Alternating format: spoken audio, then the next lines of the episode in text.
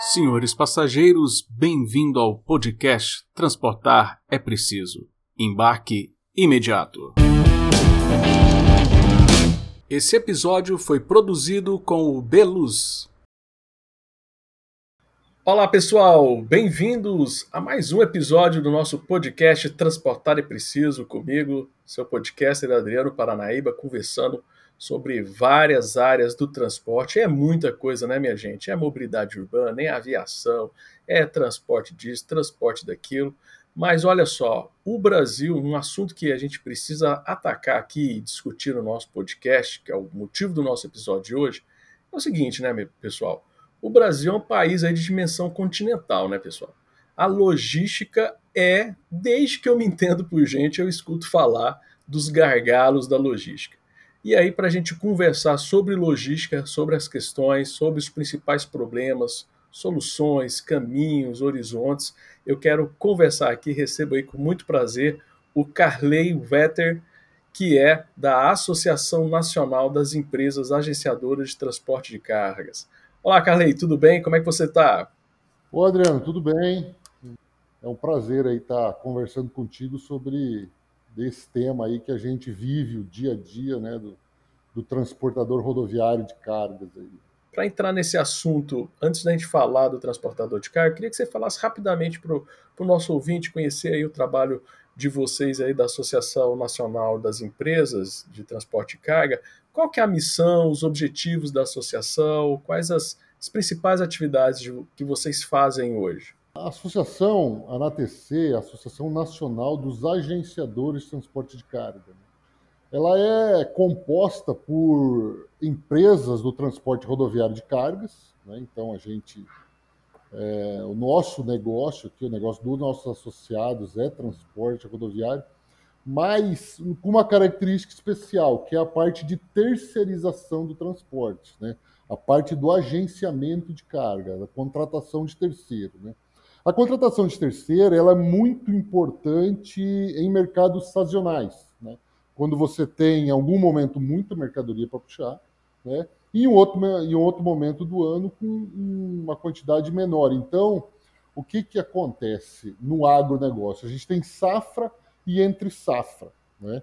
Na safra, a gente precisa uma quantidade muito grande de caminhão para suprir a necessidade de transporte. E na entre safra, uma quantidade menor. Então, o agenciador de carga, o terceirizador, a gente é, pega grandes volumes com os embarcadores, de um modo geral, né? E a gente recebe, é, nesse momento do ano, os caminhões migrantes, né? Os caminhões que saem de outros estados, onde é que está em entre safra, né? Rio Grande do Sul, Santa Catarina, São Paulo, Paraná. Então, eles acabam migrando para outras regiões onde é que tem safra, sempre atrás de preços melhores de frete. Né? E o agenciador faz essa contratação, então a gente gera documento, a gente paga seguro, é, faz GR, né, gerenciamento de risco. Então, é, esse é o modelo de associado que, que a ANATC tem. Né? A ANATC ela surgiu ali em 2018, né? todos, todos nós lembramos né, da, da greve dos caminhoneiros, ali no, no, no, governo Temer, né? Então a gente teve um problemas é, inúmeros no, no país inteiro, né? E quando acabou a greve lá, que o governo é, conseguiu, é, claro, dando um monte de coisas impossíveis de serem cumpridas, né? Mas esse talvez seja o papel do governo, né? Prometer e não cumprir. é, mas enfim, desmobilizou o movimento, né? E aí é, se criou, começou a se criar ali no começo, no final de 2018, início de 2019, né, um movimento no mercado querendo culpar os agenciadores, né, dizendo que eles eram atravessadores, né, que eles ficavam aí com grandes percentuais do, do frete rodoviário, em detrimento aí dos autônomos, das empresas menores, né? Então a associação ela foi criada e ela vem trabalhando é, no sentido de combater essa mentira, né? Mentira. A gente até não sabe muito bem quem cria essas coisas e quem leva à frente essas narrativas, né? mas a associação foi criada para criar esse contraponto, para explicar o nosso mercado, porque com o passar do tempo a gente também percebeu que esse mercado nosso não é um mercado fácil de entender. Né? Ele não é um mercado simplificado, de você tira a mercadoria de A para B num determinado momento. A gente tem é, fretes futuros, a gente tem muitas variáveis que, que acontecem do fechamento do frete até a realização do serviço. Né? Então a gente trabalha muito é, integrado com os, as grandes trades, os grandes compradores é, de um mercado internacional né? e também nacional mas a gente percebeu que havia essa necessidade da gente conseguir explicar o nosso mercado, ou pelo menos mostrar que há uma necessidade de se ter agenciadores de carga, porque senão os, os preços de frete eles vão sempre ser baseados no ativo. O ativo é o meu caminhão. Então, se eu tiver um caminhão, e todos os associados nossos têm, né? Eles têm veículos próprios também, né? mas 90% das movimentações acabam ocorrendo com transporte terceirizado. Né? E se eu fizer conta só do meu ativo, né, eu vou cobrar os preços de frete muito mais altos. Né? Ainda mais agora, com esse preço de combustível. Né? E quando a gente consegue utilizar a oferta de caminhões que tem na região em um determinado momento, a gente consegue levar esse preço de frete a um nível mais real. Né? então beneficiando o próprio produtor rural, né, a toda a cadeia do agro, e, e, a gente consegue, com isso, trazer um pouco mais de justiça. Né? Além do que? De a gente conseguir é, oferecer para pequenos é, autônomos, que tem um caminhão, né? ou empresas pequenas, que têm dois, três, quatro caminhões, poderem operar com grandes embarcadores é, e recebendo praticamente o frete antecipado, né? porque ele é um mercado que nós, como transportadores, precisamos bancar o frete antes de receber do cliente. Né?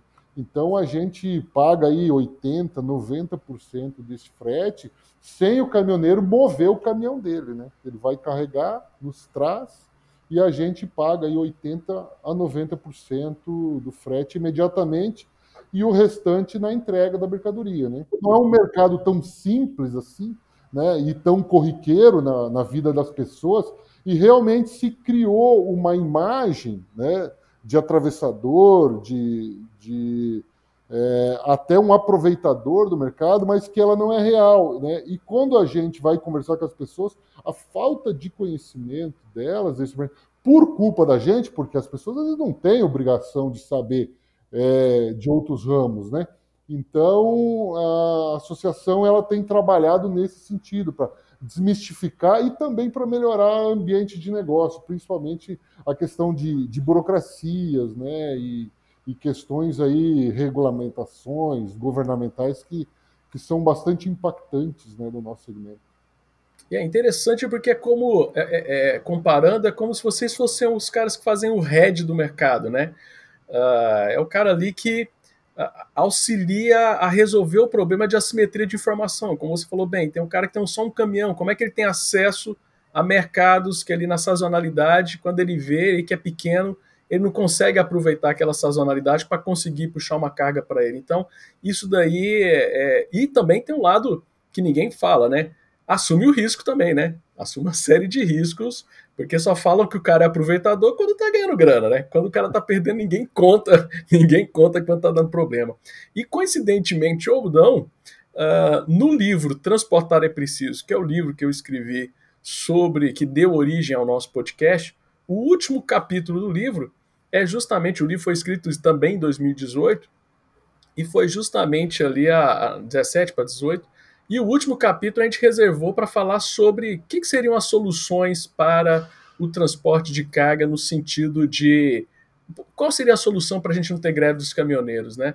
E eu contei com uma ajuda muito grande né, da, da professora é, Graziele Moura, que ela tem uma dissertação de mestrado onde ela fala justamente desse caminho. Falou assim: para a gente resolver o problema de, das cargas, transporte de carga no Brasil, a gente tinha que ter mais associações, cooperativas, porque você dilui esse risco, você melhora a gestão e todo mundo consegue fazer carga e ali consegue fazer um. Então, assim, é, é um caminho extremamente interessante e importante para o Brasil hoje, é, não só a melhoria da imagem, como um, um, aumento mesmo dessa prática de termos aí as, essas pessoas que fazem esse papel de resolver essa assimetria de informação do mercado de cargas. Né? Agora sim, eu sei que se eu, eu vou fazer uma pergunta para você, mas eu tenho que te lembrar que a gente só tem meia hora de podcast. Você vai, você vai ficar 10 anos respondendo essa pergunta, mas eu quero que você escolha só um, né? Que a pergunta é assim: quando a gente fala de transporte de carga, qual que é o principal problema para quem transporta carga hoje no Brasil? Qual que é o principal desafio? E eu sei que você tem um quilo aí para me dar de resposta, mas você vai ter que escolher um. Fala assim, olha, se tem uma coisa que atrapalha muito no Brasil hoje, aí, aí você fica à vontade. Bom, Adriano, é... já que o tempo é finito, né? Vou, vou ser mais, mais sucinto. É... Mas a gente tem. Eu, eu vou te dar dois, dois tá, problemas principais. Um, ele é muito claro, né? E a gente, eu não vou nem dissertar aqui, porque você conhece muito bem, e o nosso amigo que está nos assistindo também, que é infraestrutura, né? Estradas, portos, ferrovias, hidrovias, mas é, é uma questão que impacta o nosso, nosso negócio. A gente roda aqui em várias. Eu tive no Rio Grande do Sul, semana, Rio Grande do Sul semana passada. Aqui a gente roda em rodovias pedagiadas cheias de buraco, né, com falta de acostamento. Então a infraestrutura ela é um problema. E um outro problema que a gente pode atacar, a gente tenta atacar, e eu encaro até como da mesma gravidade, é a burocracia. Né? A gente tem hoje, dentro do nosso segmento, é, uma taxa burocrática. Eu vou, eu vou, te dar um exemplo bem, bem curtinho. Quando a gente faz um transporte de soja, a gente tem uma nota fiscal, né? Porque o produto é a soja, ou o milho, o algodão, né? Ou a do... Mas enfim, a gente tem uma nota fiscal, né? É o... porque é o produto. A gente é um, é um meio acessório de movimentação, né? Quando essa nota chega para nós transportadores, a gente gera um CTE, que é o conhecimento de transporte, o MDFE, um CIOT, um contrato de pedágio, um contrato de frete e um agendamento. Então, a, a soja, que é o produto, né, ele possui um documento fiscal. A gente produz seis documentos para o mesmo transporte. Né? Então, essa burocracia ela é tão é, nefasta que ela deixa mais burocrático o meio acessório, que é o transporte, do, do que o próprio produto. Né? Então, ali dentro, o, os governos passados, e esse agora, é, não, não ataca isso, né? é uma, uma crítica que a gente faz ao, ao, ao Ministério, por não atacar esses produtos, a gente tem é, necessidades de pagamento de frete de forma é, burocráticas. Isso, o problema não é fazer a burocracia, o problema é que isso custa. Tudo isso tem taxas, né? a gente precisa contratar empresas para gerar documentos oficiais, né? A gente precisa é, estar atendendo, a gente chama dos puxadinhos do governo, né? O governo ele cria regulamentações, mas atrás disso vem empresas, vem entidades, vem pessoas, né? Que cobram taxa, que cobram é, tarifas de motorista, tarifa de posto, tarifa de transportadora, né?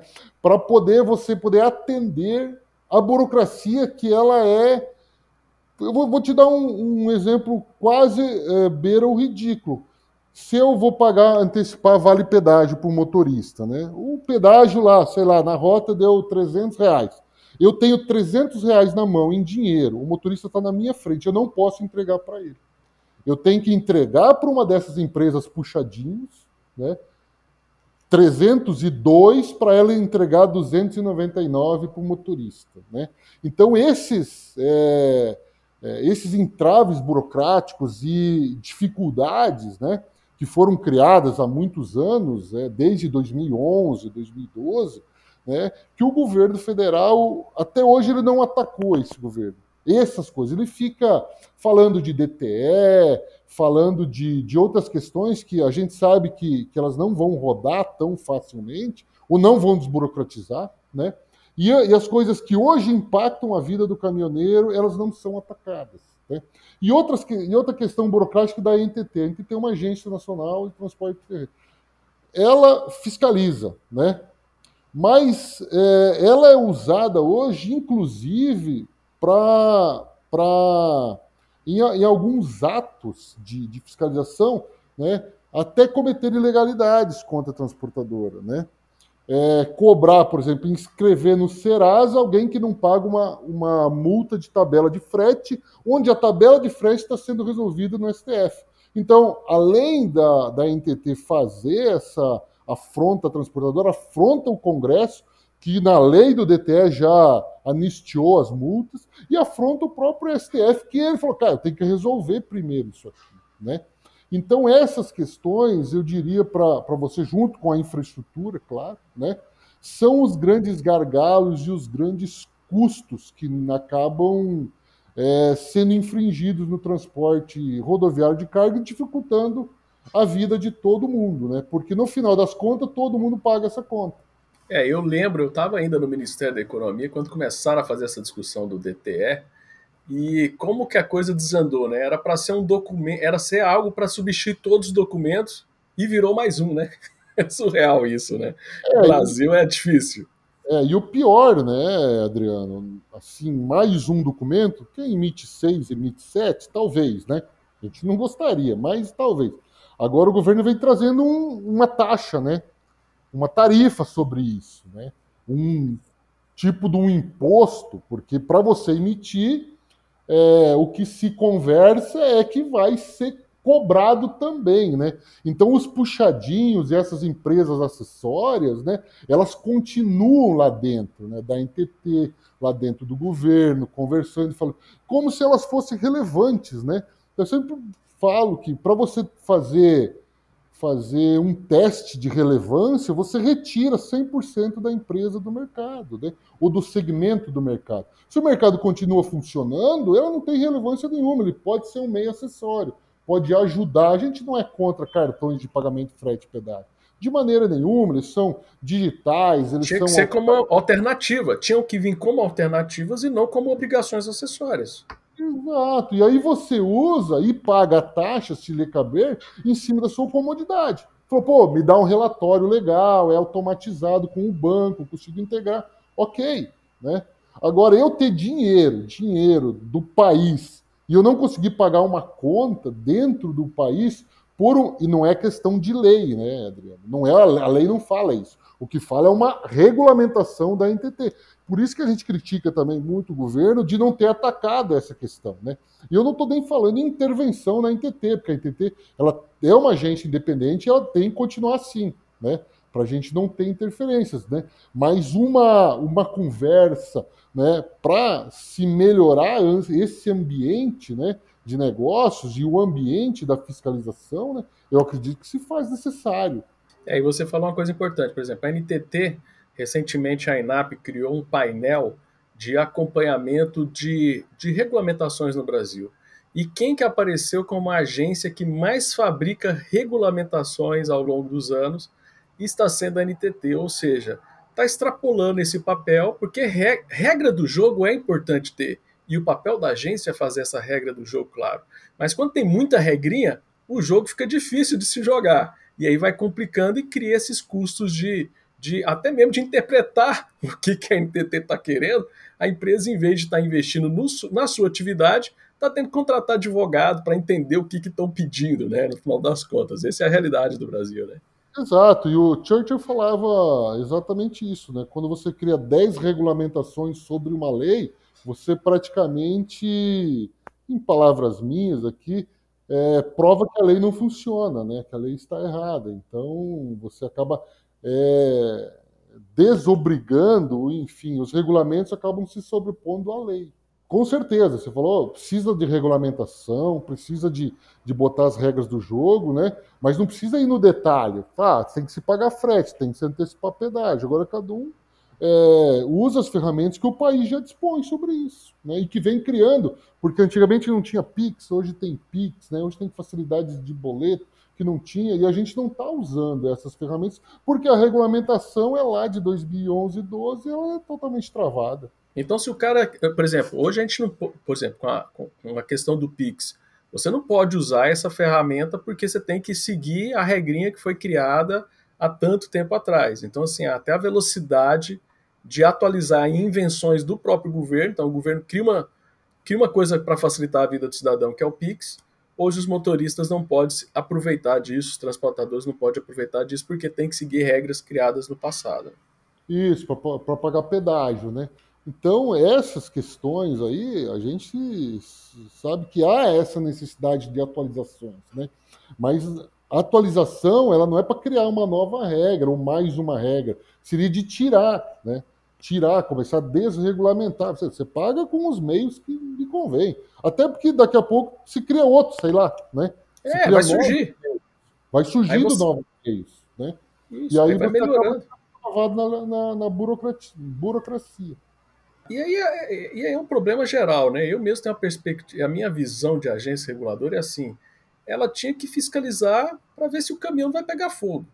Se o caminhão tá ok, beleza. Não tem que ficar enchendo o saco, checando documento, checando a cara, ela tem que ver se está tendo segurança no, no, transporte, mesmo porque é complicado, porque as rodovias estão tudo esburacadas, como é que a gente vai ter? Então, tipo assim, exige que seu caminhão esteja perfeito, pleno, para poder enfrentar umas, umas, umas, rodovias extremamente esburacadas, né? Então, assim... É, e, e muitas rodovias, até o pedágio regulado por eles, né? E eles continuam mantendo aquela empresa lá, mesmo sem atender minimamente porque uma rodovia pedagiada ter buraco é uma coisa praticamente. É o fim da picada. É o fim, é da, picada. Fim é o fim da picada. E aí ela, ela não consegue tirar o concessionário, não consegue nem fazer que o cara tampe o buraco. Né? É, as questões também é, das multas, né, sobre tabela de frete especificamente, né, isso aí as empresas estão conseguindo ajuizar, estão pegando liminares para tirar do Será. Isso vai criar um problema tão grande na NPP de custas de sucumbência, né? Que talvez o orçamento dela vai ficar até comprometido para pagar essa galera toda, porque eu fico com medo, porque ela vai criar uma, ela vai pagar isso como? Ela vai criar uma nova taxa para pagar é. a conta dela. Como ela tem esse poder e o governo é praticamente é, nos parece omisso nessas questões, né? Pode ser que ela faça isso mesmo e isso vingue, né? Não duvido. Porque já estão falando em taxa do DTE, né? Não importa o valor, estão falando em taxa de, de se emitir mais um documento, né? Então, isso aí é uma coisa que é, talvez, como você falou, chegue para a gente. Né? É complicado, né? E, e assim, como você estava falando muito bem agora, essa questão aí da NTT e tal, de documentos, de taxas. Então, assim, é uma, é uma complicação sem fim e que acaba, de fato, não ajudando, não resolvendo o problema para quem transporta as coisas no Brasil. Né? Então, modernidade está aí, surge um monte de regras. Né? Eu tive a oportunidade que nós temos um episódio onde eu entrevistei uh, o presidente da agência reguladora aqui de Goiás, que ele falava isso. Ele falou assim: ó, se a, a regulação ela não pode regular nada que envolve tecnologia, porque ela corre o risco de atrapalhar que novas tecnologias surjam. E o transporte é, um, é uma atividade que tem muita tecnologia, que, que tem essas mudanças, principalmente financeiras e tal, que a gente percebe. Na Suécia tem um hub de, de tecnologia para a área de transporte. Né? Dentro desse hub está o governo. Né? Quando se começa a desenvolver uma tecnologia nesse local, né, são várias empresas de tecnologia, a primeira coisa que o governo vai é perguntar para eles, ó, oh, que tipo de lei que a gente tem hoje atrapalha o negócio de vocês, né? O que tipo de regulamentações vocês precisariam ter para poder fomentar o negócio de vocês, né? Então, é esse tipo de coisa que a gente precisaria nos antecipar né, e liberar o mercado. Né? Aqui parece que é o contrário, né? O governo vê alguém fazendo alguma coisa e fala: como é que eu posso criar uma lei ou uma norma para te atrapalhar, né? Para impedir que você faça o, o desenvolvimento do seu produto ou serviço. Né? É porque é, a novidade, né, o produto novo, o cara fica com medo, né, dessa novidade. A novidade sempre traz esses medos e os caras ficam, não, nós temos que controlar, tudo tem que ser controlado por nós, e aí gera esse tipo de problema grande, né? Por exemplo, a própria ideia do, do tabelamento do preço, eu falei, poxa, às vezes a demanda está diferente e você realmente precisava fazer um. Ou o cara faz um frete mais barato, ou ele não faz o frete. Vai ficar. Então, assim, é, é, tem que se pensar, né? Eu mesmo sempre fui um, um cara muito crítico a, a, a, a essa questão do, do, tabelamento do preço, não pelo tabelamento em si, mas quem que decide o, os valores, às vezes não são as pessoas que estão envolvidas no mercado. Né? Não tem essa discussão, tem essa participação para realmente saber o que está acontecendo no mercado. Eu não posso lá de um gabinete em Brasília dizer o que, que agora vai valer para o setor do transporte é, melhorar ou não. Se eu perguntar dentro da associação, é, dentro de uma empresa associada, né, sobre tabela de frete, o cara da frota que cuida os caminhões da empresa vai achar maravilhoso. Não, tem que voltar, né? Agora o cara da área comercial do mercado, ele vai falar, não, não tem como agir. As empresas não vão conseguir movimentar suas mercadorias e o mercado vai acabar, né? Então, você eu desse poder para o cara da frota, o gestor de frota, né? Eu acabava com o mercado, né? Foi o que, o que aconteceu. É, um tiro no pé, a tabela de frete. É, algumas empresas, né, elas acabaram comprando caminhão, então ela terceirizava isso no mercado, ela distribuía esses volumes, né?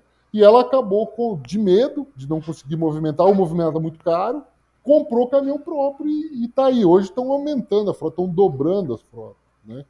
Então isso é, um, é, é, a questão. E você que é economista, né, sabe muito melhor que eu que o mercado ele sempre vai ser soberano, né? E ele sempre vai dar um jeito de se acomodar como você falou, o cara lá que está na ponta, que está pondo combustível no caminhão dele, ele quer uma tabela de preço. Mas quando a gente pensa no macro, né, uh, o preço é, ao, é, é, liberado, assim, de certa forma, para o mercado fazer essa acomodação de preço, e, e, é uma parte importante do trabalho de vocês, do agenciamento, é justamente ver aonde que está pagando melhor, onde que está compensando ir. Então, e aí esse é o fluxo de mercado. É, é sinalizar, ó, tá valendo a pena ir para tal lugar transportar soja. Se você não tem essa variação de preços do mercado, os, as pessoas que participam do mercado ficam sem saber se vai valer a pena pegar meu caminhão e levar lá para lá para carregar soja, ou, ou, é melhor levar para carregar não sei outra coisa, ou, puxar ferro. Então, assim, é, é essa discrepância de preços que dá sinalização para a pessoa se vai valer a pena ou não para ela, e cada um está num canto do Brasil, o cara vai saber se compensa ou não sair de um lado ou para o outro. Seria mais ou menos isso, né? Que eu estou falando aqui da parte da teoria econômica, mas você que está no mercado é quem, quem tem que que dá o aval dessas maluquices que eu tô falando aqui. Exatamente isso, né? Exatamente. E até o próprio produtor rural, né? Porque se ele vai plantar lá, ele precisa ter uma sinalização de quanto, principalmente a trade que vai comprar, de quanto isso vai custar para movimentar, né? Para lá na frente ela poder dar um preço para o produtor. Falar, ó, daí eu vou te pagar nessa atual conjuntura, né? X reais o saco aí, né? Então, é, se eu não tenho mais ou menos um, um preço de frete é, condizente, né, o cara vai se sentir desestimulado a plantar. Né? E aí a gente corre risco de não crescer ou de crescer menos, né, por conta de problemas de, de logística e movimentação. Porque como é, a gente tem uma movimentação, grande parte da nossa movimentação no agro é rodoviário, ela tem um custo maior para longas distâncias, né, do que o trem, do que a barcaça. Então a gente meio que fica sempre no fio da navalha. Eu falo, a gente como país, né, como mercado ofertador de grandes volumes do ar, mas a gente tem que ter um preço condizente com o mercado. Senão daqui a pouco o chinês ele não compra mais, ou ele começa a substituir por outras coisas. E o mercado ele é dinâmico, ele é assim. É, porque você está vendendo no mercado internacional. O preço é dado lá pelo mercado. Se você tem um custo alto de transporte, vai ser internalizado esse custo. Você não consegue jogar lá pro. Você não consegue avisar lá pro, pro porto de Rotterdam, olha, vai chegar mais caro aí porque a gasolina subiu, né? O diesel tá um pouquinho mais caro, vai chegar um pouquinho mais alto que a gente combinou, porque subiu o preço do diesel. Não tem como, vai para dentro, né? Perfeito, essa sua, essa sua frase é perfeita, né? O cara lá, o, lá em Xangai, ele não quer nem saber se subiu o preço do dia, se subiu o pedágio, tem buraco, ele tem um, um valor para pagar e ele vai pagar esse valor, né? Se a gente não conseguir, os Estados Unidos vão conseguir, a Argentina vai conseguir, né? E a gente vai acabar. E para chegar a esse valor, às vezes, a cadeia ela reverte, então vai estourar lá no produtor rural. ele vai começar a receber menos por isso, né? Para se pagar, às vezes, a nossa ineficiência aqui no meio. Né? É, e, e, aí eu quero puxar, você falou da palavra ineficiência, eu quero justamente puxar para aquele primeiro ponto também que você sinalizou, a questão da infraestrutura. Quando a gente fala de infraestrutura, uh, a gente pensa muito assim, é fazer rodovia, é fazer ferrovia, é fazer tal. Mas eu, uh, eu queria a tua, tua opinião e tua visão de mercado, que a logística é mais do que só a estrada, né?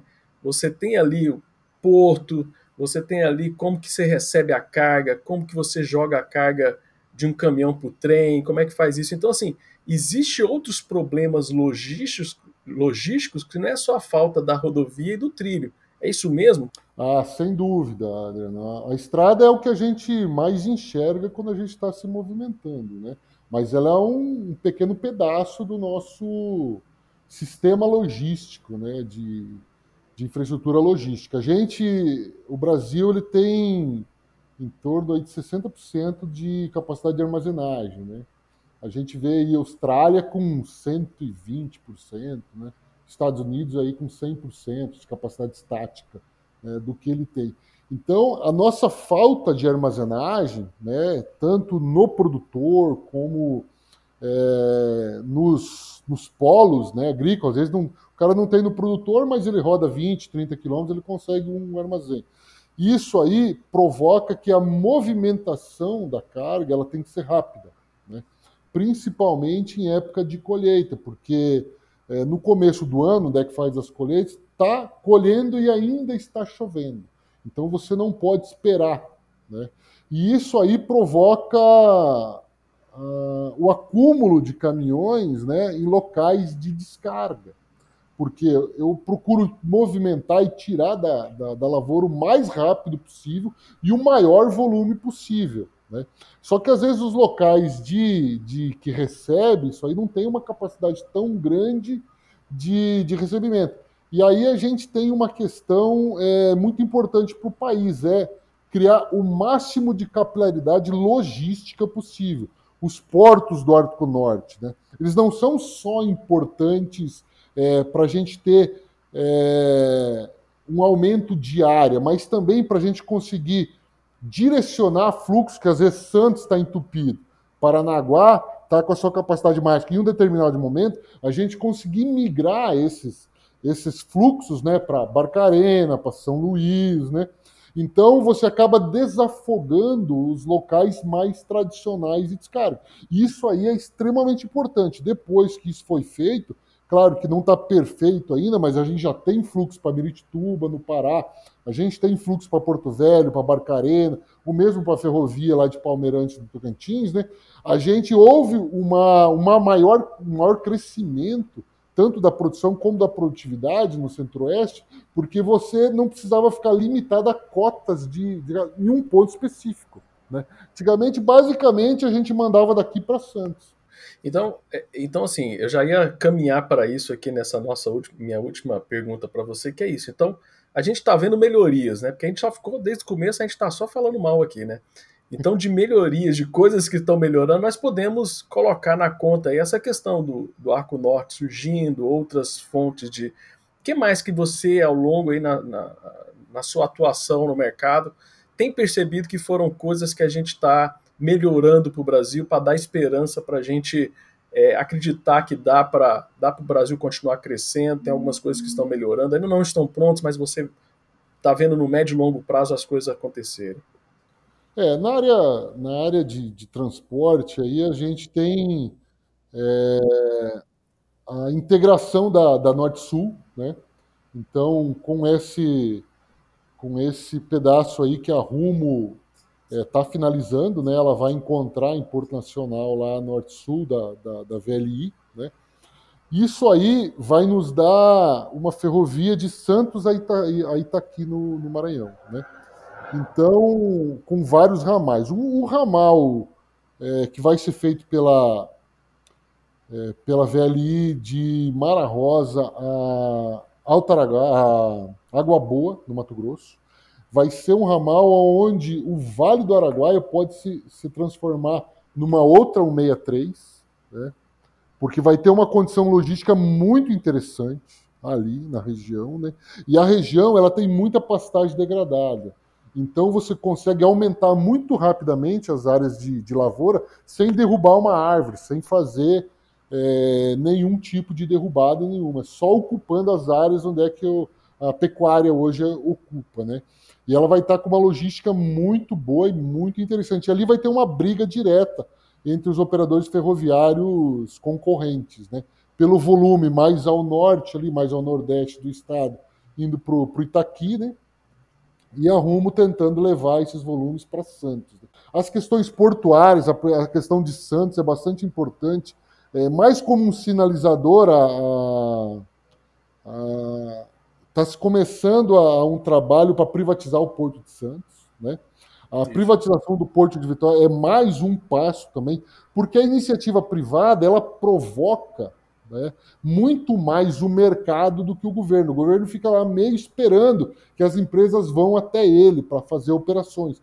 A iniciativa privada ela vai até as empresas porque esse volume depende do seu funcionamento e a sua margem de rentabilidade. Né? Então, isso aí a gente é, é bastante é, otimista nessas questões. A gente tem todo esse arco norte, porque os rios mais navegáveis nossos estão no norte do país. Né? Então a gente é, é muito confiante com Miritituba, né? Talvez até vá precisar levar isso a Santarém para você ter, ter, navegabilidade aí 12 meses por ano. Você tem um pouco de restrição em Miritituba nesse, nessa questão, né? É, Porto Velho aí precisa de, de derrocar lá é, uma pedreira que tem para você poder navegar um pouco mais de tempo no, no Rio Madeira e também o, o, Pedregal no Rio Tocantins, né? Para você poder usar esse, esse espaço mais. Mas também a gente não, não adianta a gente ter muito para usar se não tiver produção, né? Então, a produção avançando, essa, essas, é, principalmente essas questões, a gente não está muito é, otimista com demais ferrovias, apesar de ter um monte de, de projetos lá no, no Ministério da Infraestrutura, né? É, Para a região do agronegócio, a gente. Essa ferrovia de, de Água Boa, né? Sim, ok. Né? As demais, saindo de Rondonópolis, Ferrogrão, isso aí a gente vê como uma coisa muito para frente ainda, se isso realmente é, se concretizar. É interessante você falando, né? Uh, você está vendo como ponto positivo a gente ter mais oferta de outros modais de transporte, né? Ter mais balsa, ter mais ferrovia. E a gente tem uma mentalidade um pouco equivocada. Assim, ó, o pessoal do rodoviário não gosta disso. Muito pelo contrário, né? Isso vai dar mais escoamento e vai dar mais carga para o rodoviário, né? Porque o, a, ferrovia, a ferrovia não chega até lá na porta da fazenda, né? Precisa do caminhão para fazer isso. Sempre, mas, mas isso a gente aprendeu, viu, Adriano? Isso não foi porque a gente queria, não. Isso a gente realmente tinha. É, não, não, é que a gente é contra, né? Mas é um modal concorrente, né? Sim, mas, claro, é concorrente. É, quando a ferrovia veio até Rondonópolis, né? A gente fez essa, essa percepção, né? A gente conseguiu na prática perceber que ela traz uma vantagem muito grande, que é o, como com a redução de custo, há um aumento de oferta de produto. Né? E como você bem falou, o trem nunca vai até a, lavoura, a, a, hidrovia nunca vai até a lavoura. Então, o modal rodoviário ele sempre vai estar presente. Né? E, claro, a gente muda um pouco a configuração de caminhão, rotas, né? a gente fazia Sorriso Santos, a gente faz hoje Sorriso Rondonópolis, né? Mas isso é uma questão de adaptação. Mas no todo, uh, o mercado ganhou com isso. Hoje a gente puxa Água Boa São Simão, Água Boa Uberlândia, né? Um pouco de Rio Verde, a gente vai puxar Querência Água Boa, talvez, né? A gente vai puxar Gaúcha do Norte Água Boa. Né? Só que a quantidade de produto que vai ser tirado ali, né? hoje a gente tem lá 2 milhões, 2 milhões e meio de hectares, né? A estimativa é que possa ir para 6 milhões de hectares só no Vale do Araguaia. Caramba, hein? É, então isso traz um desenvolvimento brutal para a região. E a gente, como rodoviário, vai estar sempre presente na, na movimentação. Né? Então, hoje a gente é, fez as pazes com o ferroviário, a hidrovia, e a gente acaba sendo um, um incentivador e a gente acredita que esses modais eles são realmente ou nós somos complementares, né? Um precisa do outro e a gente ganha é, todos juntos. Isso, é importante que todo mundo ganhe junto. O melhor é que o Brasil todo ganha junto. Nós estamos aqui com o nosso tempo meio apertado, mas o bate-papo aqui é incrível. Eu acho que a gente consegue depois gravar um outro episódio detalhando mais coisas, mas eu gostei muito do nosso bate-papo aqui, foi incrível. Uh, muita informação bacana para quem acompanha nossa, para quem é da nossa audiência. Quero te agradecer muito por você ter tido essa disponibilidade, conversar com a gente. Você teria uma última mensagem para mandar para o pessoal que acompanha, pessoal, os nossos, a nossa audiência é composta por pessoas que são curiosos do transporte, que querem saber o que, que está acontecendo. O que, que você manda de última mensagem para esse nosso pessoal que acompanha que o Transportar é Preciso? Bom, primeiro que eu te agradecer o convite, né, dizer que a gente está sempre à disposição e desculpa um pouco a empolgação. Eu sou Não, ótimo, foi ótimo. O meu pai subiu num caminhão quando eu tinha 5 anos de idade, né? Então eu sou meio empolgado nessa, nessa área de transporte rodoviário e todos os, os seus é, o seu cluster aí, tudo que envolve, né? E dizer que para o pessoal aí, a gente tem pouco material, né? É, brasileiro sobre, sobre logística, sobre transporte. Né? Então, a audiência nos ajuda, às vezes, provocando, te provocando, levando assuntos que eles não é, gostariam de ter, de ter conhecimento mais profundo, né? E dizer para o pessoal, continuem é, provocando o Adriano aí para trazer cada vez mais né, é, assuntos e o que a gente puder ajudar da nosso segmento aqui, onde é que a gente tem um pouco mais de conhecimento, a gente sempre vai estar à disposição. Mas é muito importante a gente criar uh, uma, uma teoria brasileira, né? dentro da nossa realidade. Às vezes a gente dá muito é, dá muito dá muito valor ao, a teorias estrangeiras, a escritores estrangeiros, né? Mas a nossa realidade ela não é possível ser medida por outras, né? A gente pega, ó, os Estados Unidos é um país continentalmente parecido com a gente, né? Mas eles têm uma matriz mais equilibrada de transporte. A gente ainda depende muito do agro, do, do rodoviário, né? Só que o nosso rodoviário a gente não depende só por estratégias de governo. A gente tem também problemas geográficos com a gente, né? Exato. A gente não tem um rio que vai lá de Chicago ao Golfo do México para poder transportar por hidrovias, né? Então, a gente não é a Rússia, que tem 80, mais de 80% da movimentação baseada em ferrovias, né? A gente não é tão simples assim geograficamente, né? culturalmente, aonde está a nossa grande produção, né? Então, eu acho que o, o profissional brasileiro, né, ele que deve ser a referência nossa é, para a área de transporte e logística, para as academias, né? É aqui dentro que a gente tem que produzir o nosso material.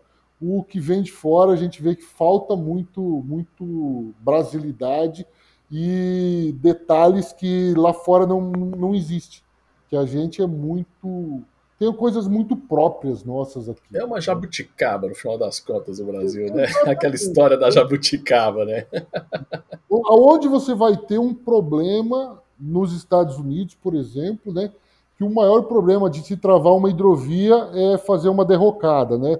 No, no pedral. Então, você explodir pedras para passar a barcaça lá, não precisa nem licença ambiental. Você vai lá, bota as cargas. Né? Aqui há anos que está se tentando é, fazer esse caminho através do pedral, né? Então, é, o Brasil é diferente. A nossa jabuticaba aqui ela é, ela é diferente, é mais complicada, né? Por um ponto eu acho positivo, sabe? Se, se a gente tivesse seguido é, sem leis ambientais, tal, talvez sejam muito pesadas e adequação é, é, pode ser feita, né? Mas eu acho que a gente hoje não estaria na potência que a gente está hoje. A gente teria feito, é, usar muito, muito, muitos erros, né? Vamos Sim. falar outras Verdade. palavras, ter cometido muitos erros. Perfeito. Muito obrigado e agradeço a você também que nos acompanhou nesse episódio de hoje. Lembrando que transportar é preciso, pessoal, e o embarque é imediato. Valeu e um forte abraço e até o nosso próximo episódio. Obrigadão.